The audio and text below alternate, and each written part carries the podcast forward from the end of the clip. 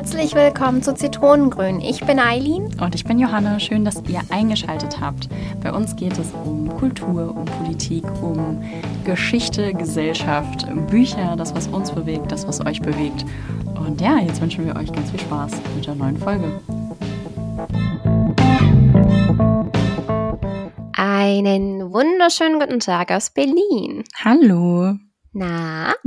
Na? Ich bin ein bisschen aufgeregt heute. Wie geht's dir denn? Ja, ich, ich habe auch so eine leichte Aufregung, aber es hält sich noch in Grenzen. Ich finde das interessant, dass es bei mir so die letzten Male ziemlich ruhig ablief. Ich glaube, ich gewöhne mich langsam an die Tatsache. Dass wir hier unsere Gedanken aufnehmen, meinst du? Ja. Ja, das verstehe ich. Ich glaube, oh, ich weiß gar nicht, was Aufregung ist. Ich glaube, ich bin so ein bisschen hibbelig, weil das Thema heute so cool ist. das ja. könnte auch sein. Ich glaube, ja, möglicherweise.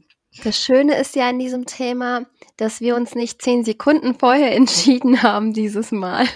Ja, normalerweise sind wir da ein bisschen äh, spontaner unterwegs. Heute haben wir tatsächlich, keine Ahnung, von drei Stunden oder so mal kurz darüber korrespondiert und äh, hatten ein bisschen Zeit zum Überlegen. Aber erzähl mal, wie war denn deine Woche? Du warst ja in Hamburg.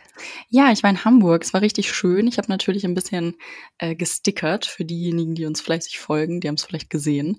Ähm, wir hatten tolles Wetter. Es war echt eine coole Zeit. Ich mag die Stadt sehr gerne. Meine aller, Mitbewohnerin getroffen, die in Hamburg lebt und die ich im Bachelorstudium kennengelernt habe und genau, viele coole Sachen unternommen. Unter anderem war ich im Mamma Mia Musical, was so ein absolutes Kindheitsding war irgendwie. Ich habe, glaube ich, zum, ich weiß gar nicht, sechsten, siebten Geburtstag oder so mal diese, diese CD, also den Soundtrack von dem Musical geschenkt bekommen. Und das sind ja ABBA-Songs auf Deutsch.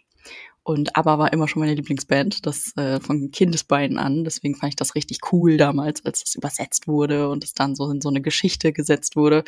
Und äh, ja, jetzt irgendwie gefühlte tausend Jahre später habe ich es tatsächlich mal als Musical gesehen. Und es gab so ein paar Cringe-Momente. Also so, das, was mich früher mega begeistert hat, fand ich zum Teil ein bisschen naja. Aber es war richtig cool, es hat richtig Spaß gemacht. Also mein, die, die kind, Kindheits-Johanne hat sich auf jeden Fall auch sehr gefreut und konnte sich an noch sehr viele Songtexte erinnern. Die wurden dann natürlich mitgeschmettert. Ja, aber es war auch ein bisschen, hätte man irgendwie auch 2008 hingehen können. ich war letztes Jahr oder vorletztes Jahr bei Wicked in mhm. Hamburg. Ah, das habe ich auch gesehen. Nice. Da gab es auch solche Cringe-Momente. Ich meine, wenn die auf Deutsch übersetzt werden, dann erlebt man das schnell eigentlich. Aber ich meine, das ist ja auch zum Teil ein Guilty Pleasure, oder nicht? Ja, ich auf jeden Fall. Also ich glaube, Musical-Besuche fast schon egal auf welcher Sprache. Also Originalsprache ist meistens irgendwie ein bisschen angenehmer, ein bisschen mehr so im Flow, aber äh, auch die Menschen, die es übersetzen, geben sich ja viel Mühe, dass das so passt. Aber ich glaube, ganz grundsätzlich sind Musicals so ein bisschen was, wo man auch eher sagen würde, Tendenz Guilty Pleasure, da bin ich voll, bin ich voll bei dir.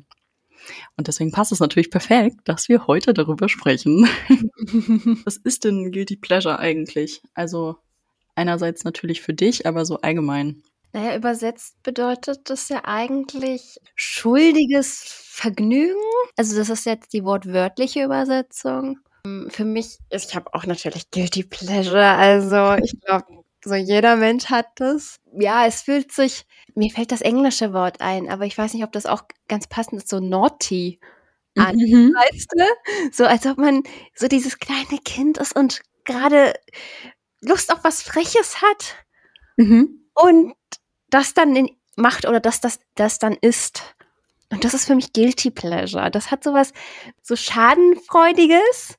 Man freut sich, aber man fühlt sich auch schuldig und so ein Mix von allem, glaube ich. Ich glaube, bei mir ist es auch irgendwie noch so ein bisschen es hat auch immer noch so ein bisschen was so Trotziges. Also entweder nach außen oder auch so mir selbst gegenüber. So Sachen, die ich manchmal vielleicht gar nicht unbedingt so akzeptiere oder irgendwie als, als solche herausstellen möchte. So, dass ich das irgendwie auch cool finde, weil es vielleicht meiner Meinung nach nicht zum Gesamtbild passt oder so ein Quatsch. Ich denke, das hat sich mittlerweile irgendwie alles ein bisschen reguliert, so. Aber ich bin sehr gespannt auf diese Folge, weil ich mir voll vorstellen kann, wenn wir, sobald wir anfangen, in die Beispiele zu gehen, dass wir dann auf jeden Fall auch so ein bisschen in diese Erklärerei reinkommen, in der man dann irgendwie so sitzt, oder? Also es ist so ein bisschen, man versucht so ein bisschen irgendwie sich entweder total rauszunehmen oder halt ganz arg Gemeinsamkeiten zu schaffen. Ich bin so gespannt, wie das heute wird. Ach, nice. wollen wir, wollen wir direkt rein? Wollen wir direkt mal gucken, ob wir vielleicht ein Guilty Pleasure finden, das wir beide teilen? Bestimmt. Also es gibt ja so verschiedene Bereiche, die, die da auf jeden Fall so reinspielen. Und vielleicht, vielleicht starten wir irgendwie so, so generell mit, mit diesen Überthemen. Ich habe nämlich vorhin auch noch mal ein bisschen rumgegoogelt, weil wir ja Vorbereitungszeit hatten. Und bin auf so eine Liste gestoßen von, von Beispielthemen, die man als Guilty Pleasure irgendwie sehen könnte. Und habe mich da echt nicht in allem wiedergefunden. Also ich weiß nicht, da gab es zum Beispiel so, so Dinge, also sowas wie Reality-TV oder so, okay, ne, safe sehe ich.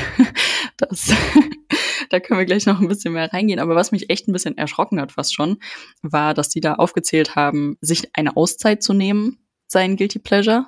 Da war ich direkt sehr empört, weil das so, so, da saß ich dachte so, hä, was? Das ist das, das gehört genauso zum Aktivsein dazu, dass man seine Grenzen kennt und weiß so, hey, ich, ich brauche eine Pause, ich muss irgendwie auf mich achten. Und da wurde das, also es war so ein Blogartikel irgendwie. Und es wurde dann auch am Ende alles zusammengefasst mit, hey, ihr müsst euch da gar nicht schämen und das ist alles in Ordnung und so. Aber, oder? Das ist doch kein Guilty Pleasure, zu sagen, ich brauche mal eine Pause. Voll der gute Punkt. Ich sehe das nämlich anders. Also nicht anders, aber sagen wir so, ich glaube, die haben das als Guilty Pleasure kategorisiert, weil ich meine, wenn du dir eine Auszeit nimmst, fühlst du dich ja schuldig, aber du versuchst es ja dennoch zu genießen. Wenn man konstant das Gefühl hat, produktiv sein zu müssen und in dem Moment dann in den Urlaub fährt oder was weiß ich, kurz mal eine Erholungspause sich gönnen möchte, fühlt man sich schlecht, weil man aus dieser Gewohnheit der Produktivität rauskommt und aber eigentlich auch diese Auszeit genießt, im Urlaub zu sein genießt. Ich glaube, dadurch kommt das auch zustande. Ja, das kann sein. Das, ja, doch, doch, so rum ergibt es auf jeden Fall Sinn. Ich war direkt auf diesen so, hä, warum wollen die denn jetzt hier so, die, der, hallo, wir versuchen uns irgendwie alle mental zu stabilisieren und ihr kommt mit eurem mit eurer anderen argumentativen Richtung. Aber so finde ich es äh, auch smart zu sagen, weil ich glaube, das haben alle schon mal erlebt, sei das jetzt irgendwie in der, in der Schulzeit oder in der Uni. Ich erinnere mich noch dran, wenn ähm, ich eine Hausarbeit abgeben wollte und vorher irgendwie dann aber nicht dran arbeiten konnte, in Anführungszeichen, weil ich halt im Urlaub war und äh, gedacht habe, das ist so schön hier und das ist so toll, aber ich kann es eigentlich gar nicht richtig genießen, weil eigentlich müsste ich mich dran setzen und wenigstens irgendwie recherchieren oder so. Ende hat es meistens geklappt, aber trotzdem, das Gefühl kann ich auf jeden Fall nachvollziehen. Nee, das stimmt. Ich habe hier noch einen zweiten Punkt, mhm. den, den wir vielleicht auseinanderdröseln können, bei dem ich nämlich auch direkt gedacht habe, boah, das geht gar nicht klar. Ähm, der zweite Punkt ist, dass dieser Blog-Eintrag davon sprach, dass wenn man über etwas Vergangenes nachdenkt, dass das auch ein Guilty Pleasure sein könnte. Also gedanklich in, in das Vergangene sich zu vertiefen oder wie? Mhm, genau. Hm. Also wenn man, wenn ich jetzt deine Argumentation von gerade nochmal nehme, dann würde das ja auch wieder Sinn ergeben, wenn man sagt so, hey, ich weiß, das Vergangene ist vergangen und ich bin ja im Jetzt und wenn ich mich da so rein denke, dann fühle ich mich vielleicht irgendwie ein bisschen schuldig, aber ich finde es irgendwie auch gut, so, so nostalgisch zu sein oder so. Aber ich finde trotzdem ist es irgendwie gar nicht vergleichbar mit sowas wie Reality TV oder so. Das ist, oder? Das ist ja, das sind ja so zwei völlig verschiedene Ebenen. Da wird ja nicht von Nostalgie gesprochen. In Erinnerungen zu schwelgen sind nicht Wieso sollte man sich da schuldig fühlen? Es sei denn, man hat jemandem ein Leid hinzugefügt, sage ich mal, was dann wiederum damit zusammenhängen würde, dass man das, also es sei denn, man ist jetzt ziemlich mohaha unterwegs, äh, dass man das genossen hat und daran sich erinnert. Also irgendwie Mhm. Ich finde es irgendwie auch schwierig, wenn ich sage, ich, ich unterdrücke quasi meine Gedanken, die je irgendwie über irgendwas Vergangenes gehen, dann nehme ich mir ja auch die Möglichkeit zu reflektieren über diesen Unterschied von damals und jetzt. Oder ja, irgendwie aus den Erfahrungen was zu ziehen. Also es ist so ein bisschen, bisschen tricky. Ja, es ist tricky und ich finde das aber auch super schwierig. Ich weiß nicht, ob wir zu pessimistisch sind, aber ich wüsste nicht, wo ich an der Vergangenheit ein Vergnügen finde. Weiß ich auch nicht. Fand ich auch einen sehr komischen Punkt. Tatsächlich. Mhm. Können wir vielleicht nochmal drauf zurückkommen, denn ähm, was ich mir jetzt so insgesamt gedacht habe, bei dieser ganzen Guilty Pleasure-Thematik, so wenn wir jetzt noch im, im Allgemeinen bleiben, dass das ja auch bedeutet, also grundsätzlich, dass das irgendwie gesellschaftlich und kulturell und menschlich ist, Dinge, Situationen, Handlungen, wie auch immer, in richtig und falsch einzuordnen, dass es für viele Dinge so eine Art moralischen Kompass gibt. Das ist ja irgendwie klar und das ist nervig und das manchmal ist es vielleicht sinnvoll, manchmal eher weniger. Aber gerade bei diesem Guilty Pleasure-Thema mixt sich das ja voll, weil wir uns auch selber so dieses richtig oder falsch so auferlegen. Also ich glaube, keine Ahnung, vor ein paar Jahren wären mir wahrscheinlich noch andere Dinge fast unangenehm gewesen, bei denen ich hätte ich dazu stehen müssen, dass ich die gerne mache oder so. Und das so, so random Kram, irgendwie Sachen, die überhaupt nicht wild sind, einfach nur, weil ich das Gefühl gehabt hätte, die Menschen um mich rum interessieren sich für ganz andere Sachen, die hören ganz andere Musik, die, keine Ahnung, lesen mehr oder weniger als ich und hätte das so miteinander verglichen oder zu, zusammengebracht und daraus dann bemessen, was mein Guilty Pleasure jetzt ist und hätte das vielleicht gar nicht so vertreten. Und heute sage ich eher, hey, das ist doch irgendwie witzig. Also so ist doch irgendwie auch was Vereinendes und was Schönes, wenn man das hat. So vielleicht geht es nicht so um dieses schuldig fühlen dabei, sondern eher um diesen, um diesen kleinen Tickel, der einem sagt, so, ey, so, man, man hat einfach auch ein bisschen weirde Seiten oder vielleicht auch ein paar Seiten, die sogar, wenn man sich das eingesteht, ein bisschen langweilig sind. Also Thema Binge-Watching zum Beispiel. Ich kenne niemanden aus meinem Umfeld, der oder die das nicht irgendwann mal gemacht hat, eine Serie von vorne bis hin so durchzuzuckeln, irgendwie ein gesamter Sommer, der dabei draufgegangen ist, oder ein Winter, mein Gott. Und grundsätzlich ist das ja irgendwie keine, keine besonders sagen wir mal, aufregende Tätigkeit oder nichts, wo man jetzt irgendwie beim ersten Date äh, so völlig von sich überzeugt und sagt so, ja, so, ey, ich bin richtig klasse im Binge-Watchen. So, jeder kann das machen. Und viele Leute haben das schon mal gemacht und es ist irgendwie cool, wenn man sich über den Inhalt austauschen kann, aber die Tätigkeit selbst ist dieses Schauen auf den Bildschirm und sich entertainen lassen. So, das, da braucht halt nicht so viel, da braucht man nicht so viel für, würde ich jetzt mal in den Raum stellen. Und gleichzeitig ist das aber auch was total Schönes. Das ist was mega Erholsames. Es ist irgendwie cool, wenn man sich in diese Welt so reindenken kann und aus der eigenen so ein bisschen raus darf und so. Also es hat ja ganz, ganz viele tolle Aspekte auch. Und dass man das so ein bisschen untergräbt und sagt so, ja, okay, ist vielleicht so ein Guilty Pleasure. Das hat dann jetzt so einen, so einen anderen Namen. Das ist jetzt nicht die Kategorie Hobby, aber es ist auch nicht die Kategorie ähm, verwerflich. Weißt du, wie ich das meine? Übrigens, daraus ergibt sich eine gute erste Date-Frage. Was ist dein Guilty Pleasure? Voll. Tatsächlich, also wenn man so überlegt, das sagt ja über einen schon viel aus, finde ich. Mhm. Aber ja, als Hobby würde ich das auch nicht betiteln und sagen, Binge-Watching ist jetzt mein Hobby. Obwohl, ja, könnte sein, es gibt ja Leute, die das als Hobby machen, aber unter Guilty Pleasure fallen ja noch mehrere Punkte und mehrere Punkte halt, äh, die nicht nur Binge-Watching sind, sondern also es geht ja auch um Essgewohnheiten, um hm, Lebensstile, um Genres, die man vielleicht ganz gerne mag, aber irgendwie doch dann im Nachhinein sich schuldig fühlt. Also, also ich finde das schwierig als Hobby zu bezeichnen, so wie du das gesagt hast. Aber mir fällt sofort ein Satz aus dem Studium ein, wenn wir über Guilty Pleasure reden. Das hatte eine Kommilitonin von uns ja mal gesagt gehabt. Ich weiß nicht, ob du dich daran erinnerst, aber das ist eigentlich, dass es diese Metaphorik entspricht, in seiner äh, Schneekugel dazu sein und dass es eigentlich nicht verkehrt ist, manchmal in seiner Schneekugel rumzuhocken und das mal auszuleben. Ja, voll. Das kann ich mir auch vorstellen, dass man das irgendwie ja auch als was sehen kann, was man so genießen darf. Also gerade wenn man was für sich gefunden hat, was einen irgendwie, ich weiß nicht, was einen irgendwie bereichert. Ich überlege halt gerade, ob diese Guilty Pleasure Momente, vielleicht bringe ich das irgendwie auch schon wieder zu sehr auf so eine Metaebene. Ich versuche da irgendwie gerade so einen Sinn hinterzusehen. Also wann macht man das oder wann kann man das irgendwie besonders genießen? Weil zum Beispiel, also bei mir ist es definitiv so ein Ding mit, mit Musikrichtungen. Also je nachdem, wie es mir gerade geht, bin ich irgendwie zugänglicher für bestimmte Musikrichtungen. Und das ist dann, also so, das sind, sind manchmal so ganz weirde Kombinationen aus irgendwelchen Folk-Versions von irgendwelchen Pop-Songs, die gerade so aktuell in den Charts sind oder so, die so ein bisschen, da sitzt dann irgendwer mit seiner kleinen Balalaika und weiß ich auch nicht, jammt da irgendwie so zu und ich sitze und denke so, ja, es ist so toll, aber ich würde das niemals in irgendeine Playlist packen zum Beispiel.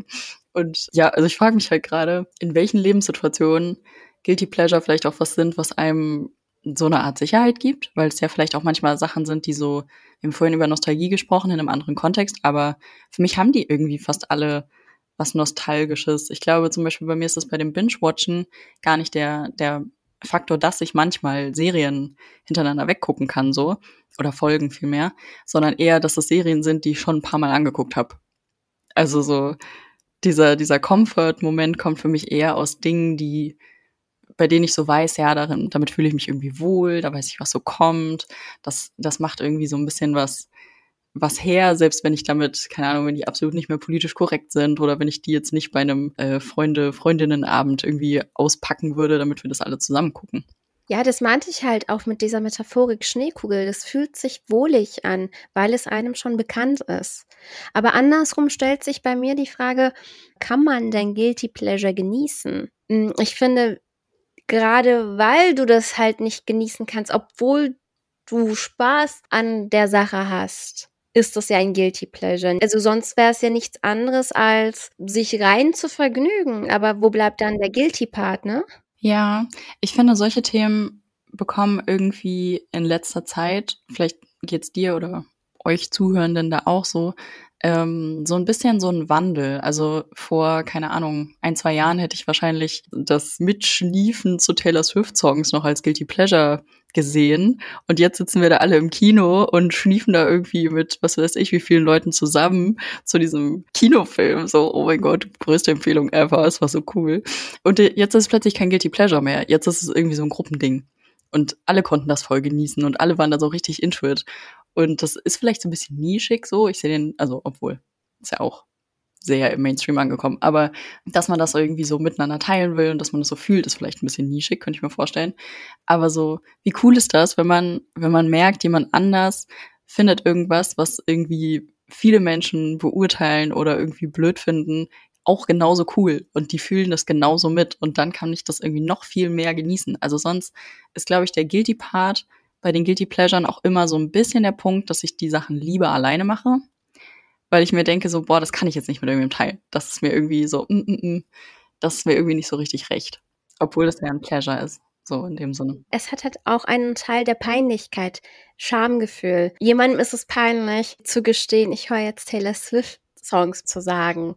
Was übrigens Was? niemandem peinlich sein muss an dieser nein. Stelle. Nein, nein. Feel you. Und ab dem Punkt, wenn du oder wenn man sagt, es gibt auch andere, die mit mir dieses Gefühl teilen, zerfällt ja dieser Schamgefühl total und dieser Guilty Pleasure verwandelt sich zu einem reinen Pleasure, zu einem reinen Vergnügen. Ja, voll. Also hast du das auch schon mal erlebt? Irgendwie? Stimmt. Ja, also mh, mm, ein kleines Geständnis hier. Alle, die mich seit meiner Kindheit kennen, wissen, dass ich mal eine Vorliebe für Hindi-Filme hatte. Also tatsächlich, das war ja auch diese Ära, wo plötzlich RTL 2 20.15 Uhr immer Hindi-Filme gezeigt hat, wirklich konsequent. Und das war der Zeitpunkt, wo, wo gerade alle mitgefiebert haben. Und zu dem Zeitpunkt war das zum Beispiel überhaupt kein Guilty Pleasure. Aber jetzt ist es genau im Gegenteil. Jetzt ist es mir peinlich zu sagen, ich mag oder mochte, jetzt ist es ja weniger, hm, Hindi-Filme. Also Bollywood-Filme. Wollte ich gerade fragen, ist das auch, sind das auch Bollywood-Filme? Das finde ich auch so spannend. Ich glaube, die Phase habe ich nämlich auch so ein bisschen mitbekommen. Also ich erinnere mich auf jeden Fall dran, dass manchmal abends so mh, hm, was lief. Aber das hat mich nie so gehuckt. Das war mir manchmal irgendwie so ein bisschen zu dramatisch und so. Aber das kann ich voll verstehen, dass du sagst so, ey, ich fand das damals cool und kann jetzt irgendwie gar nicht so richtig das mehr so ausleben mit anderen vielleicht, weil, weil das vielleicht irgendwie nicht mehr so der, der Renner ist. Drama, weißt du, also ich, ich komme ja aus äh, einem kulturellen Background, wo Drama A und O ist. Ich meine, dafür gibt's extra türkische Serien, weißt du, die über zwei Stunden gehen und wo Drama, ohne Drama geht das einfach nicht in diesen Serien. Und das ist auch zum Beispiel ein Guilty Pleasure. In dem Moment, wo du schaust, fieberst du total mit, was passiert jetzt und wie geht das jetzt aus und es gibt die absurdesten Serien im Übrigen. Aber so im Nachhinein, die Serie ist zu Ende, zweieinhalb Stunden sind vergangen und dann denkst du dir so, bis zweieinhalb Stunden habe ich jetzt nur für eine Folge gebraucht. Gucke ich jetzt weiter? Gucke ich nicht weiter? Habe ich nicht noch andere Verpflichtungen? Ja, voll. Kannst du so, so diese Drama, Drama-Geschichten, kannst du die quasi immer gucken? Ist das so ein bisschen, also ist das eher was Entspannendes für dich? Ich kann dir kurz den Hintergrund erklären. Früher in meiner Teenie-Phase war Gossip Girl voll das Ding und ich habe das mega gern geschaut und fand das irgendwie auch mega reliable und dachte so, mein Gott, sind wir nicht alle irgendwie so Teenies in New York und so? Und mittlerweile kann ich das irgendwie nicht mehr so richtig gut gucken, weil mich das so stresst, dass die die ganze Zeit lügen und dass die die ganze Zeit irgendwie schlechte Sachen erzählen und so und das I don't know. So ich, oh nee, es geht gar nicht. Und jetzt glaube ich, bin ich so eine Person, die jemand, der oder die gerade Gossip Girl irgendwie binscht, wahrscheinlich das Gefühl geben würde, dass das eher ein Guilty Pleasure ist, statt einfach nur ein Pleasure, so, weil ich denke, also, also so. Naja, mm, die Sache ist, ich finde zum Beispiel, Gossip Girl fällt nicht unter die Kategorie Drama. Was? Also, wenn du türkische Serien dir angeschaut hast, meine Liebe, Mhm. Drama hat da nochmal ein, das ist eine ganz andere Welt. Also wirklich. Da brauchen wir, da brauchen wir jetzt mal die Community. Das wird mich richtig interessieren. So, welche, also was, welche Serien sind dramatisch? Und da müssen wir, doch, doch das finde ich richtig spannend. Eigentlich müssten wir jetzt anfangen, äh, hier türkische Serien zu gucken. Ich sagte doch, guck, ein guter Mensch. Das ist eines der besten Serien, die ich wirklich immer empfehlen kann es ist eigentlich ein Thriller und ein Drama, also so ein mhm. Mix aus beidem. Und die Serie hat einen Emmy gewonnen. Ach, krass. International Emmy. Naja, never mind. da habt ihr unsere Empfehlung jetzt auch. Gossip Girl versus türkische Serien, wer gewinnt?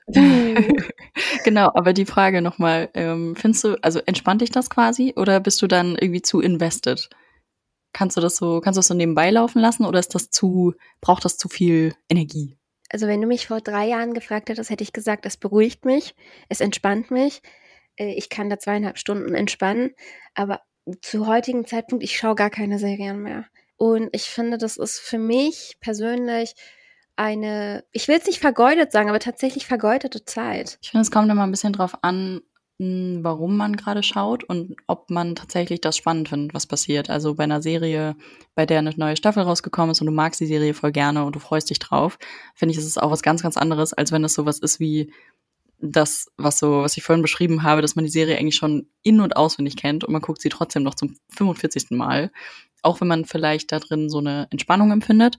Aber da habe ich viel eher das Gefühl, oh, die Zeit könnte ich jetzt eigentlich auch anders nutzen, weil ich, ich kann legit mitsprechen, so, ich weiß, was da jetzt passiert. Also es ist natürlich so als, als emotionales Ausbalancieren auch irgendwie cool, gerade wenn man irgendwie mal wieder so richtig ich weiß nicht, wenn man, wenn man, weiß nicht, wie das bei dir ist, aber wenn ich so denke, so, boah, ich habe jetzt schon eine Weile nicht mehr geweint, das wäre ja irgendwie mal wieder an der Zeit, dann weiß ich auch, welche Serie ich dafür anmache. Und dann gibt's Glee, Folge so und so und dann, huh, huh. Also, das ist, hat ja irgendwie auch so einen so einen Effekt im Endeffekt. So, da kann man sich, glaube ich, auch wieder ganz gut drüber regulieren. Aber grundsätzlich ist es doch aber auch ein bisschen hart, oder? Wenn man sagt, Unterhaltung oder sich unterhalten lassen, das quasi verschwendet meine Zeit oder da ist meine Zeit nicht so gut mitgenutzt? Das ist eine schwierige Frage. Ich meine, wenn du dir eine Serie zum zehntausendsten Mal anschaust, stellt sich die Frage, wieso machst du das eigentlich? Ich kann nur aus meiner Erfahrung sprechen. Meine äh, Backup-Serie ist immer Friends.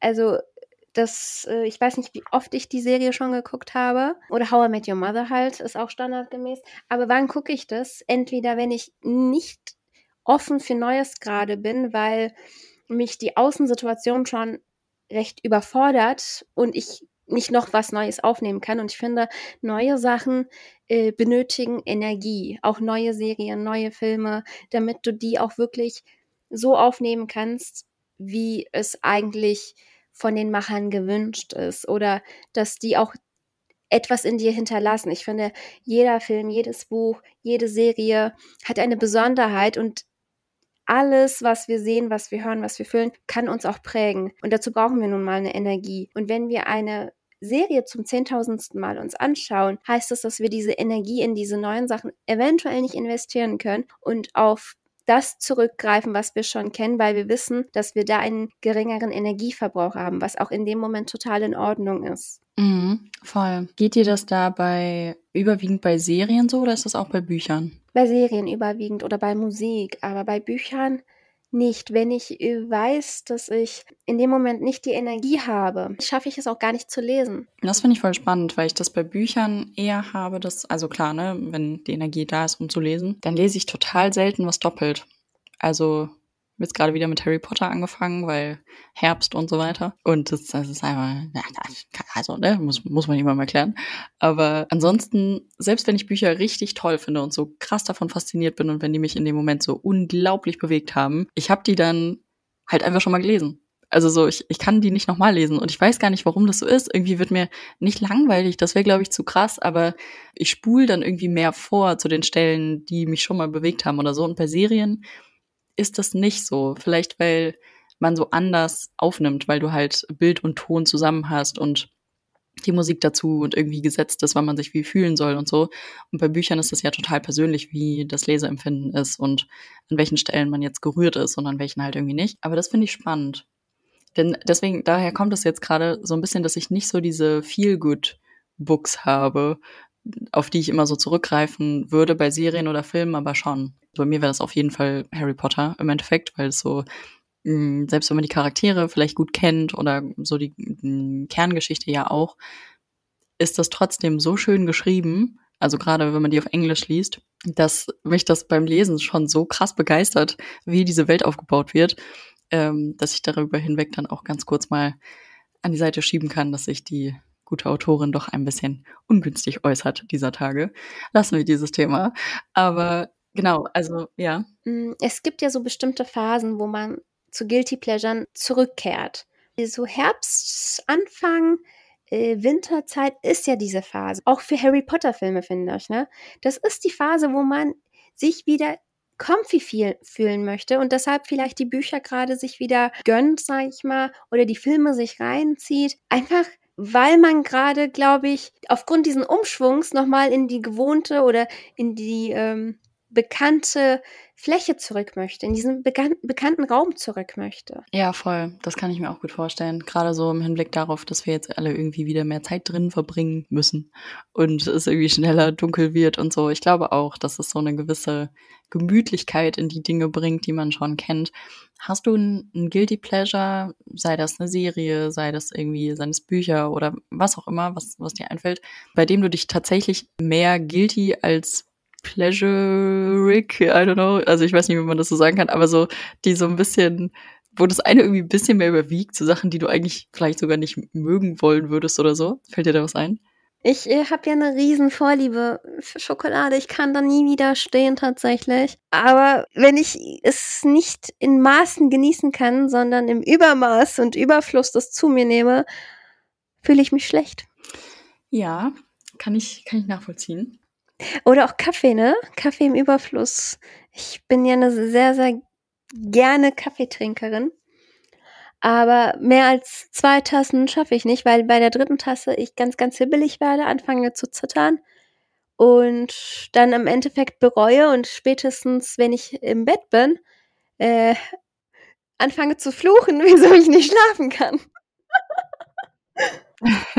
Guilty Pleasure haben auch einen Grund, weshalb sie da sind. Und können Situationen peinlich sein, weil wir so anerkannt und akzeptiert werden wollen, wie wir sind, aber schnell merken, dass eigentlich eine ganz andere Realität da ist und wir Angst haben, aufgrund dieser Realität verurteilt zu werden und nicht gerade in dieser Gemeinschaft aufgenommen zu werden, in die wir zugehörig uns fühlen wollen und deshalb dazu neigen, uns für die Dinge, die wir eigentlich gerne machen oder die uns uns wohlfühlen lassen, uns schuldig zu fühlen oder uns, äh, dass es uns peinlich ist.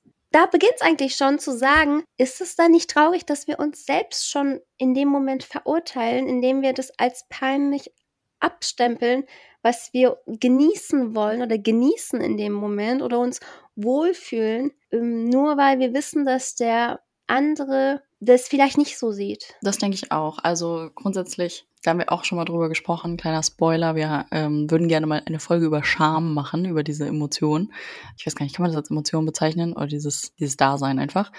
Ähm, das finde ich nämlich auch nochmal ein richtig, richtig interessantes Thema. So, woher kommt das und wie verdeutlicht sich das und wie kann man das vielleicht irgendwie auch ein bisschen mit hm, bewegen, so. Aber grundsätzlich denke ich auch, also das, was den, was die Guilty Pleasure ja so auch so ein bisschen cute macht, ist, dass man so, ja, die vielleicht nicht unbedingt sofort nach vorne stellt, aber die halt so unmittelbar zu einem gehören. Und dass das was ist, was überhaupt nicht in dem Sinne peinlich sein muss oder irgendwie was großartig schambehaftetes, dann bin ich voll bei dir. Da stimme ich dir total zu. Noch eine Frage. Wie siehst du das bei, also so wie wir es jetzt besprochen haben, sind Guilty Pleasure ja eher so ein bisschen was, auch so was mm, geschmacklich unterschiedliches, also so was, was so zu einem gehört und ähm, für das man sich irgendwie auf eine Art vielleicht auch entschieden hat. Wie siehst du das bei Prokrastination? Weil das ja etwas ist, wenn wir so die Hard Facts quasi einfach nur rausnehmen, dann dann passt das irgendwie auch so ein bisschen auf die Beschreibung von Guilty Pleasure, auch wenn es halt einen ganz anderen, ein ganz anderes Ausmaß annehmen kann, dass das was ist, wenn wir zum Beispiel ähm, prokrastinieren, unsere, habe ich vorhin gesagt, die Hausarbeit abzugeben für die Uni oder für die Schule oder wie auch immer, dass wir quasi etwas vermeiden zu tun, was uns aber grundsätzlich der Gruppe zugehörig fühlen lassen würde, wenn wir gleichzeitig abgeben, wenn wir das irgendwie gemeinsam erarbeiten oder so. Und wir fühlen uns konstant schuldig, diese, diese Aufgabe so aufzuschieben. Aber es ist auch irgendwie ein bisschen cool, sich jetzt gerade nicht damit auseinandersetzen zu müssen. Also das hat ja irgendwie ähnliche Bezugspunkte, oder? Es hat ähnliche Punkte. Das da stimme ich dir zu. Insbesondere, ich finde, beides hat so einen Aspekt von Fliehen, finde ich, aus der Realität. Bei Prokrastination denke ich, dass da noch der Aspekt mitspielt, dass du eine Verpflichtung hast und dir das aber irgendwie bewusst ist, aber du diesem entfliehen möchtest, weil du wahrscheinlich in dem Moment überfordert bist. Es heißt ja auch Angst vor dem weißen Blatt zu haben. Also wenn wir es jetzt auf Hausarbeiten beziehen sollten. Angst vor diesem Unbewussten zu haben. Ich glaube, da spielt Prokrastination eher eine Rolle. Du weißt, dass das irgendwie deine Verpflichtung ist, aber machst in dem Moment was anderes, weil du Angst hast, sag ich mal, Angst vielleicht nicht, aber weil du dich nicht in der Lage fühlst, was Neues in dem Moment auszuprobieren oder so. Aber bei ähm, Guilty Pleasure denke ich, dass es auch ein Fliehen der Realität ist, aber dass du nicht vor deine Verantwortung fließt, sondern dass du ins Bekannte zurückkehrst. Das ist nur ein Vermeiden wahrscheinlich der Realität, weil gerade etwas Neues da ist und du nicht die Energie hast, das aufzunehmen. Die Unterscheidung würde ich eher machen. Ergibt auf jeden Fall Sinn. Bin auch, also mh, mm, während wir jetzt drüber sprechen, ist ja auch, also es ist mir einfach nochmal aufgefallen, dass ein Guilty Pleasure ja was ähm, Unverfänglicheres ist und eine Prokrastination ja wirklich zu einer, zu einer Problematik werden kann für einen selbst.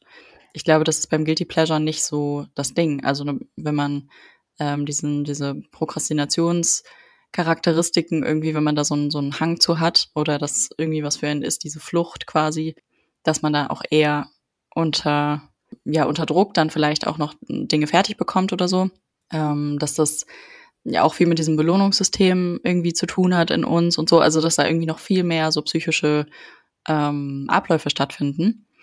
Während bei einem Guilty Pleasure das alles so ein bisschen harmloser ist. Und auch wenn es vielleicht ähnliche, ähnliche Grundzüge hat, aber ich glaube, ein Guilty Pleasure, es sei denn, es ist jetzt wirklich, aber vielleicht hört es da auch auf. Vielleicht hört ein Guilty Pleasure nicht nur dann auf, wenn die Allgemeinheit das irgendwie auch cool findet und das irgendwie zu einem offiziellen Pleasure äh, announced wird sozusagen, sondern wenn es halt wirklich, wie du vorhin gesagt hast, zu viel wird von etwas oder zu was Schädlichem sich entwickelt. Also wenn es aus der Schokoladensituation oder Zucker, wie auch immer, ähm, was wird, was man, wenn man gar nichts anderes mehr konsumiert und das einem dann körperlich nicht mehr gut geht, dann ist es ja schon kein Guilty Pleasure mehr, dann ist es ja, geht es in eine andere Thematik über. Ich glaube, mir war nur noch mal wichtig, so ein bisschen rauszu, rauszufriemeln, inwiefern das vielleicht auch manchmal so ein bisschen als Deckmantel genutzt werden könnte bei bestimmten Argumentationsrichtungen. Mhm. Und ähm, genau, ich würde, glaube ich, noch ergänzend sagen, dass bei Prokrastination dieser Vergnügungseffekt einfach nicht da ist. Du machst ja nicht, womit du dich vergnügst. Also du machst ja nicht etwas, wo du Spaß daran hast, sondern flie entfließt quasi der Situation einfach nur und machst etwas anderes, was dir in dem Moment vielleicht auch nicht Spaß macht, aber was dir einfacher fällt, äh, es auszuführen. Aber bei Guilty Pleasuren machst du ja aktiv das, was dir auch Vergnügen bereitet und ein gutes Gefühl gibt, obwohl du dich im Nachhinein schuldig fühlen kannst. Ja, wobei das, glaube ich, auch manchmal dahingehend miteinander einhergeht, dass man bei der Prokrastination jetzt nicht unbedingt das so gleichsetzen kann und sagen kann, ey, dadurch, dass ich prokrastiniere, fühle ich mich irgendwie gut. Aber die Dinge, die ich tue, um zu prokrastinieren, müssen nicht alle sich irgendwie schlecht anfühlen. Also ich glaube, dieses, dieses Druckgefühl, dieses Schuldigkeitsgefühl kommt schon irgendwie immer mit und ist ein bisschen ungeil und deswegen kommt man dann irgendwann auch an den Punkt, an dem man die Dinge erledigen kann und so. Aber du kannst ja zum Beispiel, wenn du sagst, ähm, keine Ahnung, hier Serien bingen ist irgendwie mein, mein Guilty Pleasure auf der einen Seite, aber das ist auch die Methode, mit der ich meine Prokrastination irgendwie und meine Prokrastinationszeit fülle, dann ist das ja schon wieder relativ eng miteinander verbunden. Das ist dann ein anderer anderer Kern. Das eine ist halt einfach nur was, was so comfy fühlen lassendes sozusagen und das andere ist dann, ja, vielleicht irgendwie auch in diesem Schuldgefühl oder in diesem Stressgefühl, was man da versucht von sich zu, zu legen, sich zu versuchen, möglichst äh, kom komfortabel zu fühlen. Bei Prokrastination hast du die Wahl. Also würde ich jetzt sagen, gut fühlen kannst, also dass du etwas machst, was dich gut fühlen lässt, aber auch etwas, was also neutral sein kann. Es muss ja kein Gefühl mit der Pro Prokrastination entstehen, abgesehen davon, dass du sowieso ein Druckgefühl der Aufgabenerledigung mit dir trägst. Aber bei Guilty Pleasure sehe ich das so, dass da immer ein Vergnügungsaspekt mit drin ist im Vergleich. Und Prokrastination ist ja nichts anderes als etwas, hm, ich habe jetzt nochmal nach der Bedeutung geguckt, als Sachen aufzuschieben. Aber bei einem Guilty Pleasure hast du ja nicht die Voraussetzung, dass du gerade etwas aufschiebst. Nee, genau, also im Kern nicht. Ich meine nur, dass es quasi, dass man während der Zeit, in der etwas aufgeschoben wird, manchmal auf Guilty Pleasure zurückgreift, gerade aus diesem, diesem Aspekt heraus, dass man sich irgendwie so wohl, wohlig fühlen möchte vielleicht. Und das schwieriger ist, weil man halt diesen Druck von, ey, eigentlich weiß ich genau, ich habe diese Erledigung noch vor mir, mhm. so ein mhm. bisschen zur Seite schieben will. Und ich glaube, da kommt es dann zusammen. Aber grundsätzlich sind es ja absolut verschiedene Punkte. Also du kannst während, während du etwas aufschiebst, während du prokrastinierst quasi auch einen Guilty Pleasure ausleben. Das, genau. das äh, verhindert es ja nicht. Nur das sind zwei unterschiedliche Dinge, die wir versucht haben, glaube ich, jetzt darzulegen. Aber im Endeffekt gehen, glaube ich, von beiden Punkten einer gleichen Ursache aus. Mhm. Dass man äh, sich wahrscheinlich ablenken möchte oder ähm, dass man sich unsicher fühlt, glaube ich, auch zum Teil. Warum solltest, also ist es tatsächlich jetzt auch die Frage an dich, warum solltest du in dem Moment auf etwas zurückgreifen, was dir Vergnügen bereitet, aber auch dir peinlich ist, sage ich mal, wenn du dich sicher fühlst oder wenn du abgelenkt bist. Das, äh, das ist eigentlich auch ganz gut auf die Jahreszeiten zurückzuführen wenn wir im Sommer draußen sind, sind wir so weit abgelenkt oder fühlen uns so weit sicher. Aber wenn wir kurz Jahreszeitwechsel haben, Herbst, Winter, dass wir uns wieder irgendwie in unseren vier Wänden unsicher fühlen, würde ich sagen. Denkst du, das, das geht mit einher? Also ganz vage formuliert. Mhm. Boah, weiß ich gar nicht. Also Stück weit vielleicht schon. Also auf jeden Fall verändern sich die Verhaltensweisen je nach mh, mm, Möglichkeiten in der, in der Umgebung. Also wenn wir jetzt im Winter zum Beispiel wieder in den Urlaub fahren würden, äh, ein Ort, an dem es total sommerlich ist, würden wir ja auch wieder plötzlich andere Sachen machen und vielleicht weniger am Handy sein, weniger Filme gucken, was auch immer.